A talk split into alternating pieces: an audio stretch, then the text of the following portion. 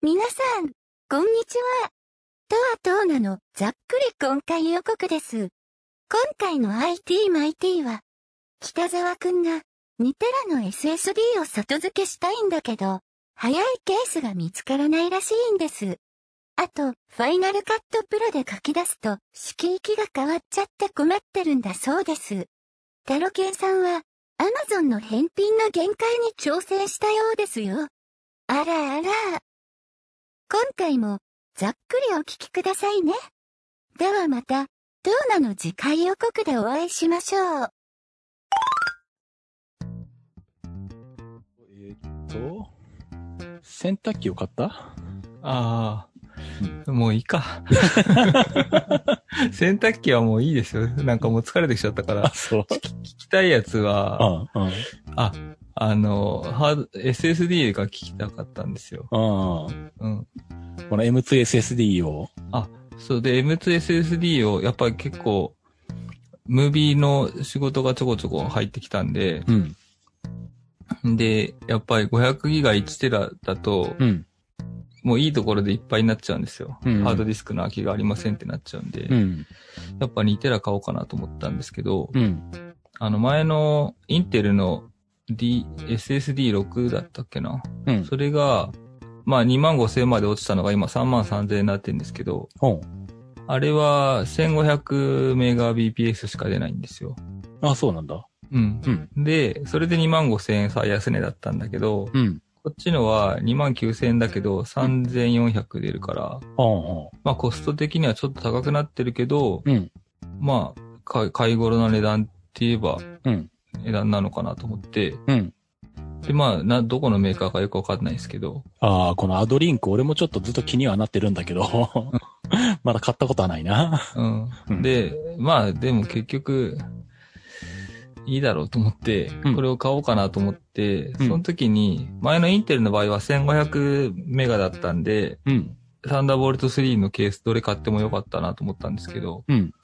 これ3400で、うん。サンダーボルトのケースよく見ると、うん2000メガ BPS 最大みたいなの書いてあるやつが結構あって、3400まで出るやつっていうのがなかったんですよ、僕探した中で。あれ？それって、うん。サンダーボルト 3? うん。あ、そっか、な iMac につなぐのか。そうですね。ああ、そういうことか。う MacBook Pro じゃなくて？じゃなくて、うん。ああ、そういうことか。うん。ああ、なるほどね。で、よ4つ5つ探したときに、うん。あれ、このスピードがフルで活かせるケース意外とないなと思って、ちょっとタロケンさん聞いてみたいなと思って。え、サンダーボルト3だったら出るはずだけどな。だから実質その40メガ、40ギガ BPS って書いてあるじゃないですか。うん、うん。だけど、この説明のところにはうん、最大値が2500とか書いてあるやつがあるんですよ。ああ、ケースの方に。うん。うーん、そうなのか。うん。なるほど。うんこれは、俺が挙げたこれはどうなんだ？あ、でも、そうか、2800とか書いてあるな、最そうそうそう、そうなんですよ。確かに晴天部そうだね。ね。そうなんですだから理論値は40ギガだけど、うん。最大2800って書いてあって、さっきのが3400出るから、うん。これじゃあダメだなと思って、うん。で、探していくと意外となかったんですよね。ああ、そういうことか。うん。うーん。ほんとらね、最大読み込み3400メガビバイトパーセク。うん書。き込み3000メガバイトパーセクか。うん。うん。ただあれなんだよな、相性があるんだよな、ケースと SSD の。あ、そうなんだ。うん。そういうのもあるんだ。あの、結構あるのが、サムスンのこのシリーズはうん。対応しませんとか、ああ、そうケースで。いうのあるんだこ。のケースも確かそうだったはず、サムスンはダメとか。でもサムスンは M2 でいち早くやってて、早いし、いいっていうイメージありますけど。うん。うん。でも実際レビュー書くと、サムスンの 970EVO プラスだとダメでした。あ、本当だ。ででもこれ一番有名なやつですよね。そう970って、ね。メジャーなんだけど。うん、うん。で、結構割とあの他の USB3.1 タイプ C とかのケースとか見ててもあるうんん。だよね、そういうのが。あ、よかった。やっぱ聞いといて。うんはいはサムスンが結構ダメっていうのが見かけるな。いはい。へえ。これもそうじゃなかったっけ？サムスンダメとか書いてなかったかな？違ったかな？これは USB-C なんだけど、うん。なので、俺が買うときは、先にケースを決めて、このケースで動作確認が取れてるやつっていう選び方をしてる。うん。あーうん。僕も最初に、うん。あの、これ買おうって、あの、欲しいものリスト入れてたのは、うん。タロケンさんが今選んだのと一緒かな。ちょっと違うか。これを送ってみようかな。まあ、僕の場合値段と見た目で選んじゃってるんで、うん。あの、メーカーがどことかあんまり分かってないでやっちゃってるんだけど、今、うん LINE に送ってみました。うーんと、これか。ただこれも転送速度が遅いのか。これは書いてないのか。うん。書いてないですねあ。ーこれは転送速度が。そういうことか。だとちょっとわかんないな。うん。あ、でも2875っていうのが出てるから、やっぱ2800前後なんだ。うん。一番下のレビューのところの映像に出てます。ああ、レビューであるんだ。うん。うーん。一番下ですね。そうか。じゃあ、ケースよりあ上回る SSD が、SSD の性能方がよ上回っちゃきちゃうんだ。この辺のせケースようりも。ん。うん。もうちょっともったいないですね。うん。そういうことか。じゃあ3000出るケースっていうのはないのか。うん。どうなんだろうね。あるのかなでも2800出てりゃ、まあ、御の字っていうことですよね。まあ、ほぼもう誤差の範囲。うん。するとさっきのこの青い SSD の赤いバージョンっていうのがあって、うん。それは1000円、ちょっと安いんじゃなかったっけな。あ、青い方が安いのか。あ赤い方がちょっと高いんだ。あ。、で、100メガ BPS 早いな。うーん。なんかか、あれかな。発売時期がちょっと早いとか遅いとかそういうことなのかな。ああ、なんだろうね。うーん。そうか。若干こっちの方が早いのか。うん。値段が2000円違うってだけ。これって、使いましたってレビューはあるのか？それなにあ、あるのか。うーん。あ、でも3400って書いてあるな。うんこれ直接ボードに挿せばそんぐらい早いのかな。そうだね。パソコンに、うん、挿してるみたいだね。うん。うん。うん。なるほど。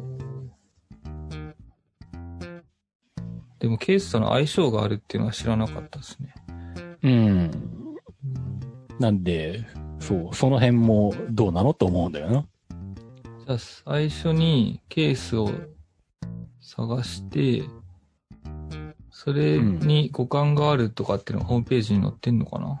いや、それが結局何？メジャーなメーカーのやつだったら書いてあるんだけど、うん。このアドリンクこういうとことかははないだろ、う。書いてないだろ。うん確かにただ、うん2テラの SSD で3万円で買えるって言ったらもうこれしかないんですよ、多分。そうか。うん。アマゾン上では。ああ。他はみんな4万9千円とかになっていっちゃうんですよね。ああ。だから大体出てくるのがサムスンかインテルか、クルシアルの P1、P2 とかあの辺とかうんは大体書いてあって対応しますしませんとか、レビューでも大体書かれたりするんだけど、ケースに。うん。うんマイナーなところは、いや、自分が人柱にならないといけないっていう。クルーセルだといくらぐらいするんだろう？クルーセルの2テラって。クルシャルどうだろうね。ただそんなに速くはないとは思うけどね、スピードは。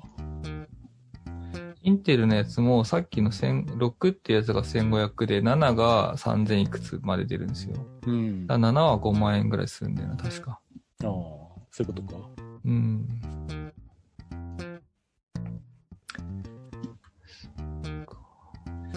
ルーセルはやっぱ5万円ですね。ああ、そんなするか。クルーセル SSD P5 シリーズ。5万円。5万円は高いな2テラで5万か。それは高いね。しかもケースも1万が、2万、約2万円買わなきゃいけないんだもんね。そうだね。まだ買えないかな A データだとちょっと安いですけどね。えー、データはどうなんだ？ね。ウェスタンデジタル、もうこれサタだからな。うんそういうことか。シリコンパワー。うん、どうなの？エラ、うん。微妙ですよね。そうだうね。ん。微妙だね。どうだろうね。知ってますよ、シリコンパワー微妙なのはも メモリはそんな悪くないんだけどな。う。うん。SSD は微妙な気がするな。スタンデジタルもうちょっと頑張ってほしいんだけどうな。なんん。かダメだな。そうか1。テラじゃ足んなくなっちゃうんですよね。いつも動画で。やるときに。まあそうだろうね。うん。うん。そうか。2テラ欲しいけどな。まだ、ハードディスクで頑張るかな。厳しいな。でもハードですか厳しいな、さすがに。やっぱ。うん。そしたらもうまだ、サタの2テラとかにすればいいんじああ、500出るから。ハードディスクにするぐらいだったら。うん。でもそんな安くないのか。多分、うん。その2.5インチのやつでもう、ん。そんなに安くはないと思う。そうだよね。うん。2万円以上するもんね、絶対ねし。ますね。だよな、そうだよな。うん。で考えたら、まあ、わざわざ買うかって話だよね。うん。うん。難しいとこですね。微妙だよね。うん。なるほど。確かに。じゃあケースも気をつけなきゃいけないんですね。まあ、試しにアドリンクとケースを買ってみて、うん。もうダメなら返品するっていう、アドリンクを。ああ。うん。アドリンクは Amazon 販売ですよね。うん。返品できますよね、これはうね。ん。いや、この前すごいひどくって靴買ったんですよ。ほ釣り用の。う。うん。それが2万円で買って、うん。ちょっとサイズが合わなかったんで、うん。返品っていうか、えっと、あ、まあ、返品したんですよ。うん。そしたらその靴が、うん。段ボールっていうか、靴のか、アマゾンの段ボールじゃなくて、靴が、靴の段ボールに靴が入ってるじゃないですか。うん。で、その上に、なんかビニールの透明なビニール袋がかかってたんですよ。うん。で、その透明なビニール袋を僕ビリって切って開けちゃったんですよ。うん。ただそれってもうなんかスーパーのお惣菜コーナーのお惣菜入れるようなああいう薄いビニール袋ですよ。うん。で、ビリって切って開けて、うんちょっとサイズ大きかったんで返品しますって返品したら、うん。開封後の返品なんで半額しか戻ってきませんみたいな話で。え、そうなの？うん。それで2万円で買った靴で1万円しかお金返ってこなかったんですよ。アマゾンって、え、あ、うん。あれか。服は無料で返品できるけど、靴はダメってことか。なんかね、開封してるものは半額しか返品しませんっていう説明でした。え、でも服とかだったら別に返品無料とかって、いまあ、当然服だから着てみて返品するって前提だよね、あれ。うんうんううんん。うん。僕もそんなうん。感じでうん。返品したんですよ、気軽に。そしたら1あー万円しか返ってこなくて、すげえショックだったんですよ。マジか。そうなのか。なので、たまにそういうことあるんで気をつけてくださいと。うん。うんまあ、SSD とかメモリとかあの辺は、あの、何？あの、相性が合わなかったとかそういうのでいい、済むから。うん。うん、ちゃんと箱をきれいに開けて やれば、うん。うん。あの、あれで、アマゾン、あの、こないだ、うん。あの、そう、あの、MacBook Pro、この2010、2020、13インチの、うんタッチバーのところのうん。保護フィルムを買ったのよ。はいはい。で、2020用って書いてあって、うん。で、買ったんだけど、うん。来たら明らかに、あの、長さが違ってて、うん。あの、2019から、あの、何？エスケープボタンが物理ボタンになったから、短くなってるんだよね。うんうんうん。で、来たのは明らかにその前のモデルのエスケープまでタッチバーになってるやつ。やつ。うん。で、長さち、これ違うじゃんと思ったんだけど、うでもん。返品するのめんどくさいから、あの、もう、うん。き切って合わしたれと思って、うん。ハサミで切って、うん。で、貼ろうとしたんだけど、うん。で、あの何？ほ、ちょ、実際に保護フィルムとして使うやつと、それを、さらにこの保護してる上の、なんか、あはい。あるじゃんね最後に剥がすやつね。そうそう。うんで、なんかうん剥がすためのなんかちっちゃい白い紙とかがつけてあるじゃん。はいはい。うん。で、説明とかも何にもないから、うん。どうやってもその何あの、どっちを、なんだ、多分剥がすんだろうなって思われる方も、あの、あこっちがフィルムになるんだろうと思われる方も、どう考えてもあの、全く粘着しないのよ、フ ィこのタッチバーに。で、あの、で、しかも、あの、何、もともとあの、長い、あの、実際のタッチバーの3倍ぐらいのあのフィルムからこう、まあ、剥がし取るというか、こう切れ目が入ってて、うん。それを取って、で、うんさらに貼り付けて、その上のカバーを取るみたいな流れでできるようになってるから、うん。そこまでやって、あの、そこから取っちゃって、で、実際貼ろうとして、で、しかも長さが、あの、長いから、ハサミで切ってる状態なんだけど、うん。うん。この状態で返品して、果たして Amazon は返品してくれるのか、受け付けるのかどうか、ちょっと試してやると思って、それで、うんあの、返品しちゃったんだ、この間。うん。だからもうあの、が戻ってくるのは、あの、元のあの、大元の型から真ん中側のところの P っていう実際使うところがなくなって、しかも、その商品として使う部分もハサミで切られてるっていう状態で、うん。で、これで、あの、うちの商品と互換性がないっていう理由にして、うん。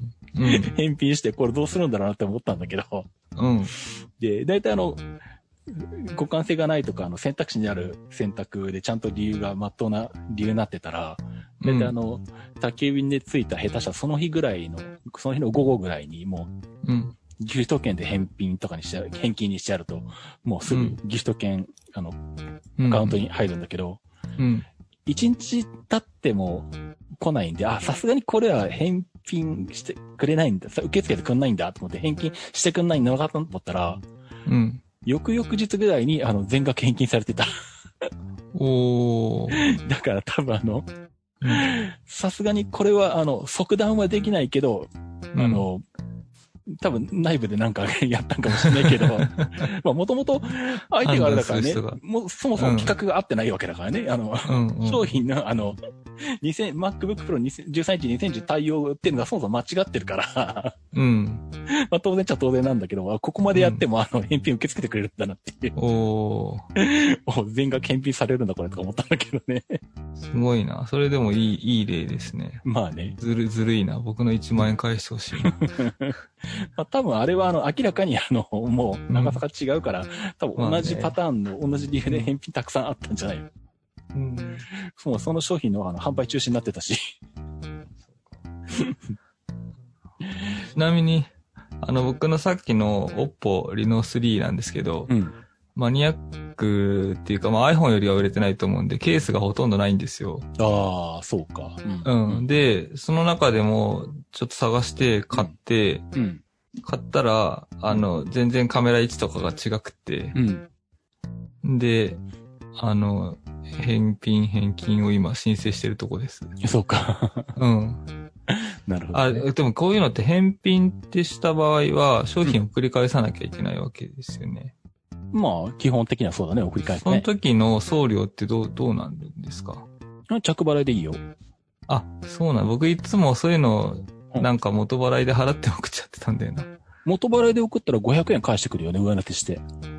あ、そうなんですか？うんあ、じゃあ、は、払われてんのに自分で気づいてなかったのかな、じゃあ。うん多分そう。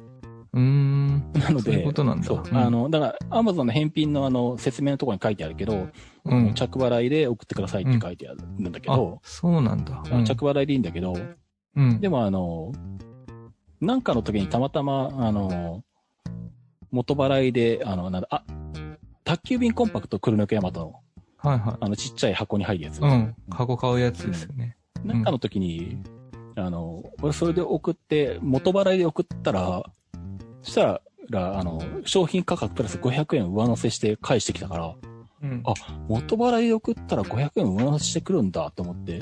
うん。で、そうすると、宅急便コンパクトを元払いで、で、しかも俺、黒抜けヤマトメンバーズで入ってるから、割引聞くと、350円ぐらいで送れるんだよね。うん。うん。で、あの、毎回、これ、あの、宅急便コンパクトで入る場合は、宅急便コンパクトの元払いでわざわざ送ると、で、500円返してくるから、150円ぐらいもうお得し、お得してるんですか？そうそうそう。ずるいですね。うんでも、そしたら、この間、あの、また同じにやろうと思ったら、あの、うん返品画面が違ってて、うん。あの、もう QR コードが出てきて、この QR コードを、あの、ヤマトのあの、猫ピックああ。で読み取ったら、もう自動的に伝票が出ますになってて、あ、この抜け道が封じられたと思ったんだけど、ついに気づいたかと思ったんだけどね。うん。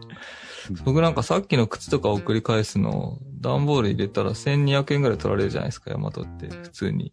ああ、まあそうだね。うんそのまま払って送り返して、しかも半額しか返ってこなかったっていう。うん。アマゾン全部着払いでいいよ。なるほど、そうなんだ。うん。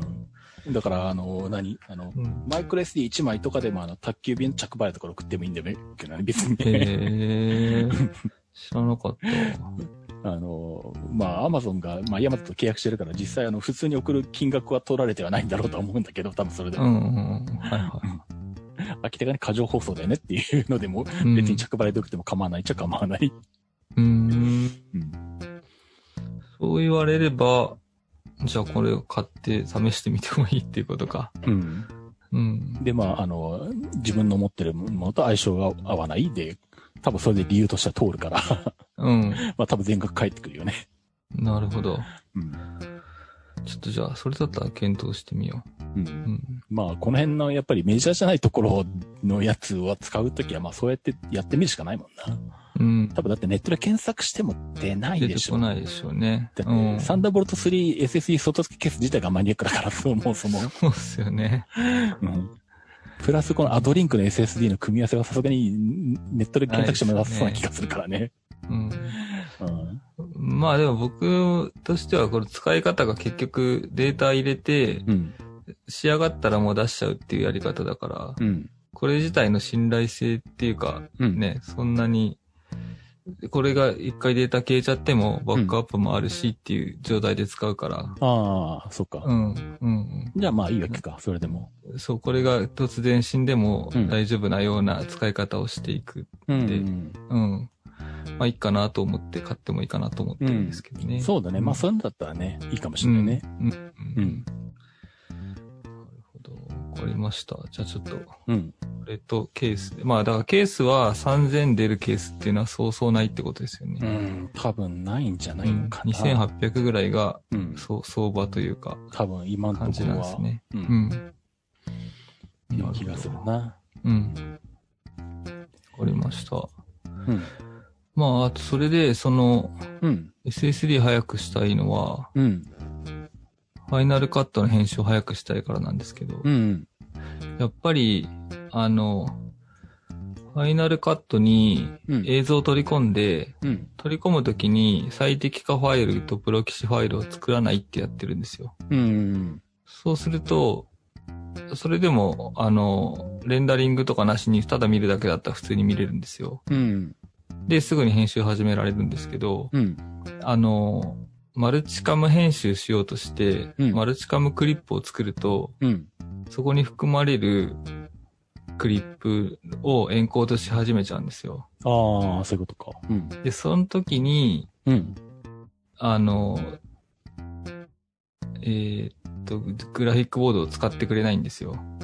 ああ、CPU で処理するのか？そう。で CPU も見ると全コア、8コア全部半分ぐらいずつしか使ってないんですよ。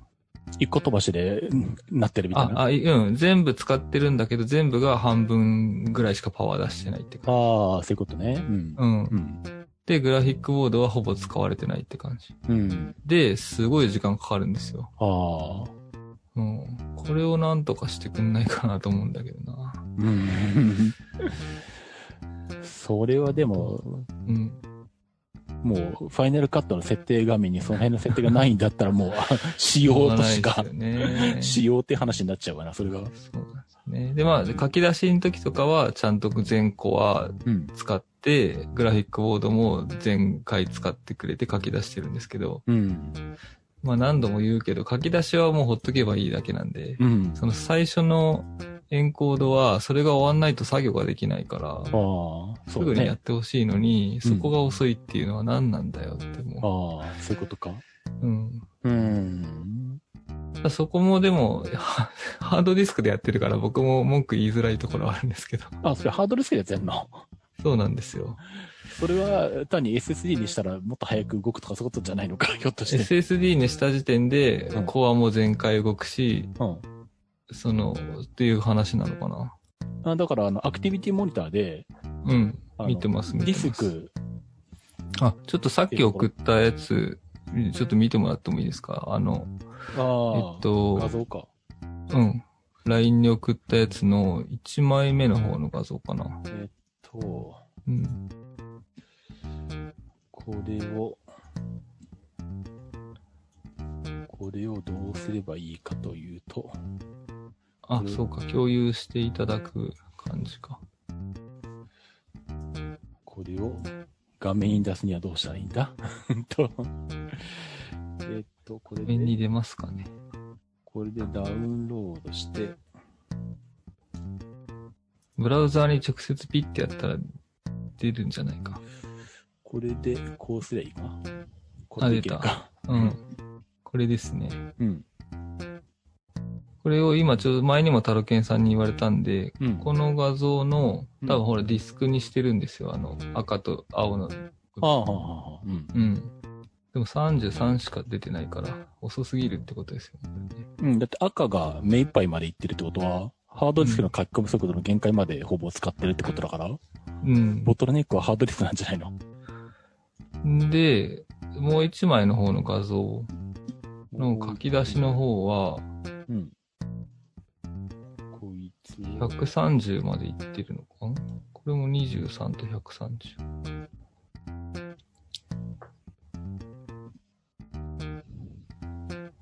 こっちはちょっと途中でからやったんで、この今、グラフィックボード全開使ってくれてるじゃないですか。うん途中まで。うん。あこれでは一番処理速度上がってる状態ですよね。うん。これは逆にハードディスクを読み込み、読み出しの方が結構目いっぱいまでいってるから、まあ、うんでもこれって130で目いっぱいじゃないですか。うん。それ1個前のやつは、なんで33で目いっぱいになっちゃってんだ赤、赤が33でもう、グラフが一番下まで行っちゃってるじゃないですか。ああ、そういうことか。これ100、130ぐらいとかになってくれてたらいいんだけど、なんでなのかなと思っちゃって。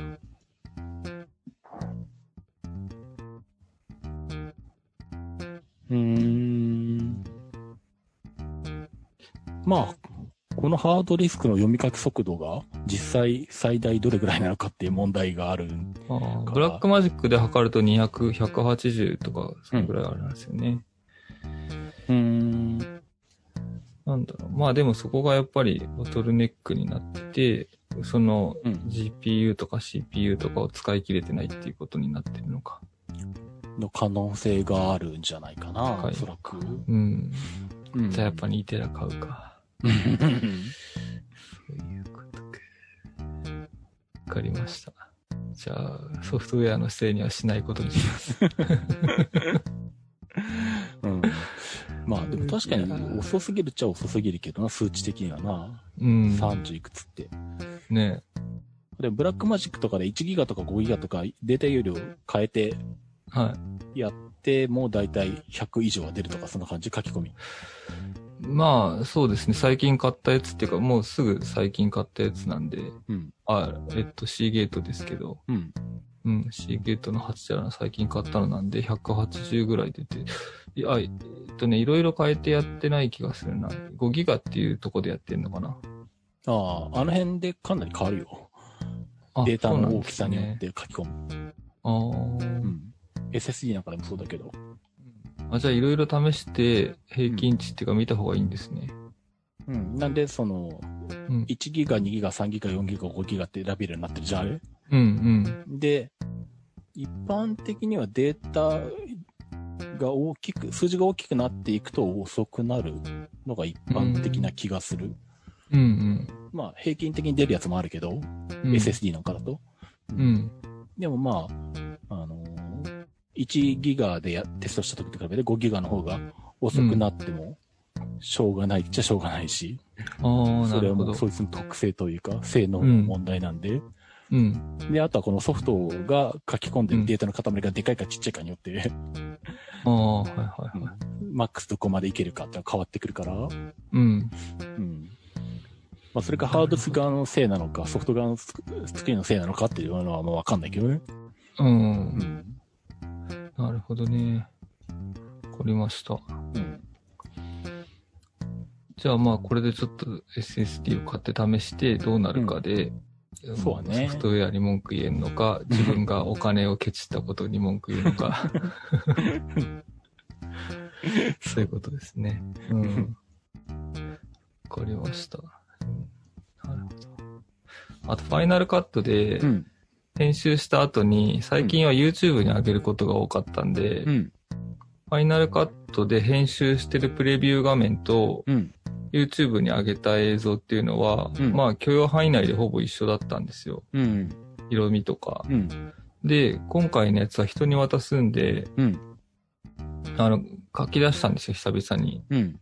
そしたら、色がレック709っていう中で表現されるじゃないですか。うん。なんか、今で言うと、あ、Mac だったら P3 とかあるじゃないですか。sRGB とか、うん。レック709。うん。で、レック709で書き出すになっちゃうから、ほ色再現性がすごい低いんですよ。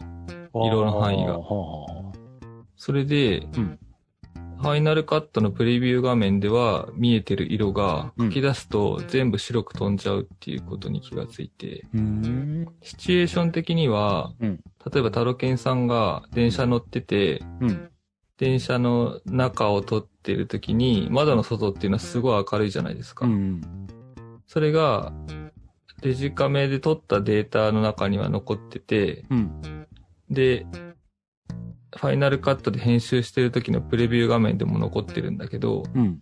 それをレック709で書き出すと、うん一番明るいところが全部白く飛んでなくなっちゃってるっていう状態。ああ、そういうことか。うん。だから作業の途中までは、うん。SRG、あ、Adobe RGB とか、うん。結構色域が広いうん。状態で作業してるんだけど、書き出すときに一気に切り捨てられちゃうっていうのに気がついて。うん。で、あの、えーっと、なんだっけ、なんとかメーター、なんだっけな。ん？名前を忘れてしまった。ちょっと待ってくださいね。うんえっと、グラフを出しながら100%のところに白が来るように当てはめていくんですけど、うん。なんていうグラフだったっけな。えっと。あ、えっと、ビデオスコープっていうやつか。ほビデオスコープっていうのを出して、う。うん。RGB を表示して、うん。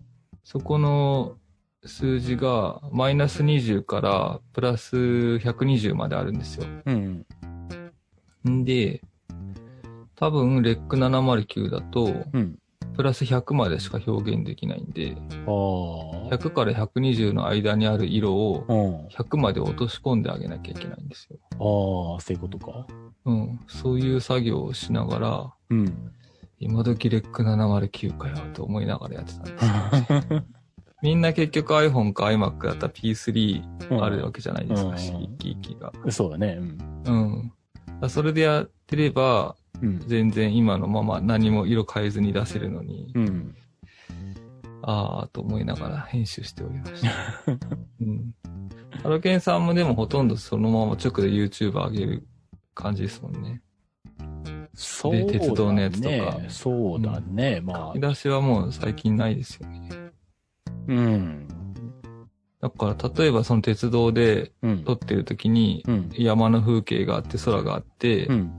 薄いブルーがちゃんと空に残ってるのに、うん。レック709で書き出したらそこが全部白く飛んじゃってるみたいなああ。感じになっちゃうんですよね。そういうことか。うん。もう YouTube で上げるやつとかも、その細かいところとかもう気あんまり気にしてない 見てない俺は。うん。YouTube だしな、っていうのもあるし。あ、YouTube は逆に色再現性が多いから大丈夫なんですよ。あ、そうなんだ。うん。だから書き出す、ローカルに書き出すときうに、ん。レック709が当てられちゃうからダメなんですよ。ファイナルカットだとそうなっちゃうのか？うーん。うんあ、ね、何なんだろうなと思って。他の、その、P3 とかの設定があればいいんですけどね。ないんで。ないんだ。そうなレのかック、なんか、HDR とかの設定にすると、うんまた全然違ううん。色の再現性で、うん。あの、また違う設定があるんですけど、うんなんとか2020っていうやつがあるんですけど、それだとまた全然違うことになっちゃうんで、はあの、なんだっけ、ロ、ロ、ローじゃなくて、えっと、ログ撮影か。ん S ログ、あ。うん。ログ撮影とかするときの使ううん色、域があるんですけど、う。うんん。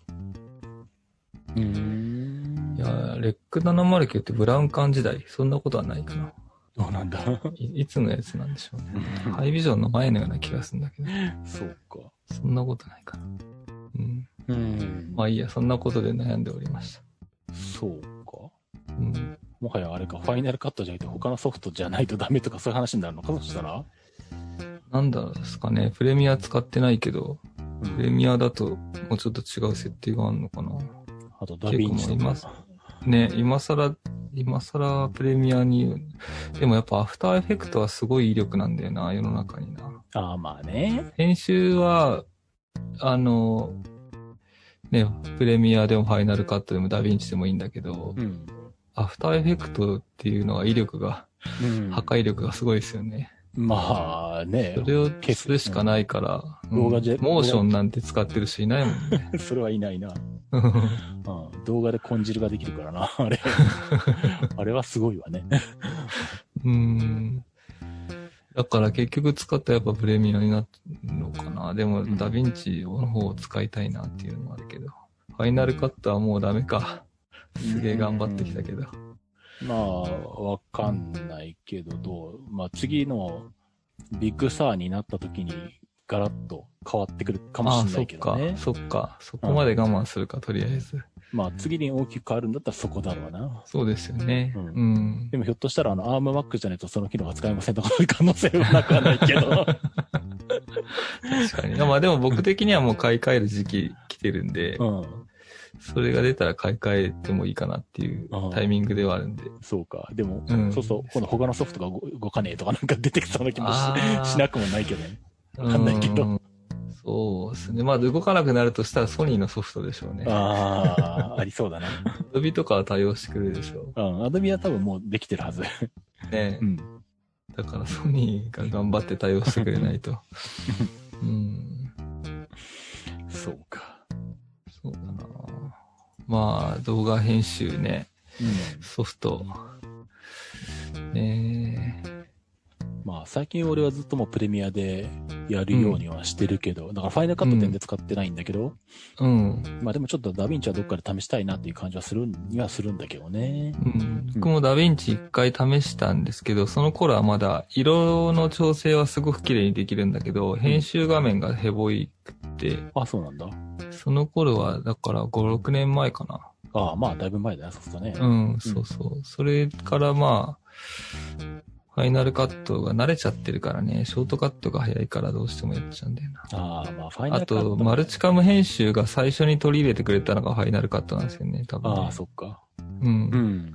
それがあまりにも便利すぎてうん使っちゃってたから。うん。そうだね。まあ確かに。今は何でもできますね、多分ね、他でもね。うん、まあマルチカム編集はまあできると思うけうん。どねね。それさえできれば別にいいんだよな。うん。うん。まあでも本当に、あの、アップルシリコンの Mac で、うん。あの、それこそ WWDC の時のデモでもやってたけど、うん、4K 動画にリアルタイムで、で、あの、エフェクトかけて、もう、ホーラス、リアルタイムでできますよ、みたいなこと言ってたからな。ああ、いいですねうん。だから最適化して、うん。ファイナルカットがかなりんリニューアルされて出てくると、ちょっとアドバンテージが出るかもっていう可能性はなくはないんだけどね。そうですね。だって、まあ、仕組みはわかんないけど iPhone とかでも 4K だって編集できるんですもんね。うん。そうだね。だからそのソフトウェアの作り方でいかようにでもできるような気もするし、そうそうそうそうん。う。うん。まあ、そうだな。その辺かな。ファイナルカットは。そこで化けるかもねっていう。分ければ嬉しいですけどね。そうだね。うん。うんうん。了解です。あそんな感じかな、うん。そのとこかな。あとは、えーっと、うん。言いましたね、今日も。うん今日も3時間を超えてきましたけど。そうだね。はい。はい。まあじゃあ、こんなとこにしておきますか。はい。うん。じゃあ、これは本当にあの、見ててくれてるのか、こっちの確認画面で出してる、お互い二人で出してる画面で8人分になってるのかよくわかんないんだけど、うん 8人視聴中になってるけどね。あ、一応僕うん、あれ、再生ボタンを押してなかった。あ、でもすごいノイズだな、再生ボタンを押すと。ああ、音があれか。ちょっとそのただ辺あるな8人にはなっておりますので、ありがとうございます。ありがとうございました。聞いていただいて、はい。はい。まあ、ポッドキャストの方ではもうちょっとあの、綺麗な音質で出せると思いますんで、うん。はい。また順番に出してきますんで、すいませんが、お待ちいただければと思います。はい。はい。じゃあ、そのところですかね。はい。あの、僕の散財トークに付き合っていただきありがとうございました。はい。じゃあ、また、あのはい散財したら教えてください。はい。了解です。はい。じゃあ、ということでお届けしました。IT マイティでした。お届けしたのははいタロケンと、はい。北沢でした。ありがとうございました。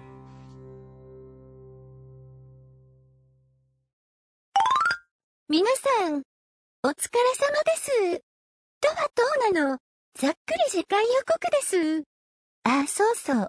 これタロケンさんに言えって言われてたんですが、YouTube のタロケンチャンネルで、麻雀のゲーム配信をしたんだそうです。